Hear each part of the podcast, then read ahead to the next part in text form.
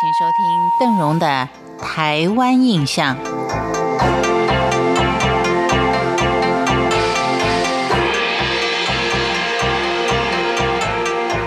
在今天的节目当中，为您介绍的是台湾南部台南府城的七夕国际艺术节。在台南所举办的府城七夕国际艺术节，可以说是台南市年度的文化大事。它是以做十六岁为主轴，所有系列的活动也都是以十六岁的青少年而设计的。在这项活动当中，是会邀请全国各地十六岁的青少年到府城来参加盛会，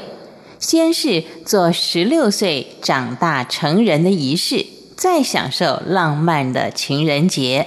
台南府城并且以十四个展演场地推出了十八项近五十多个系列活动，结合观光，让台南市热闹的活动起来。在七七夜。拜牛郎织女的乞巧会跟做十六岁，是台南府城发展近三百年的传统民俗，也成为最具代表性、最有特色的文化卖点。世界各地目前只有台湾跟日本保有这种做十六岁的民俗。做十六岁应该是用台语来发音的啊。这个习俗源自于台南市五条通码头工人家族。所谓五条通，是指台南安平区旧有的新港、妈祖港、关帝港、佛头港和武功港。明清时期，曾经是台湾南部跟大陆内地商品交易的重要吞吐口，装卸货物全都靠码头工人。而码头工人是父死子继，或是父子相承。儿女十六岁以前是属于童工，只能够支领半薪；但是十六岁以后就算成人了，可以升补为正式的码头工人，领取全薪。所以家里面有子女年届十六，就视为是一件大事，因为家里面又多了一个可以赚取全薪的生力军。表面上做十六岁的习俗跟子女领全薪好像有关系，实质上也是反映出子女长大成人可以独当一面。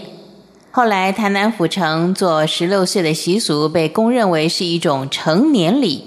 一方面跟生活结合，一方面又跟当地信仰相衔接，意味着透过仪式告知年轻男女必须有自我负责的自觉。